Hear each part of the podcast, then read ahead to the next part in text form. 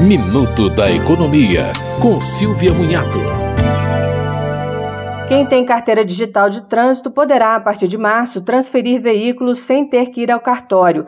Para isso, é preciso ter cadastro no app gov.br, com segurança prata ou ouro. O comprador também precisa ter cadastro. Também será exigido que a documentação do carro esteja em formato digital. A mudança ainda depende da adesão de cada Detran estadual e a vistoria continua obrigatória.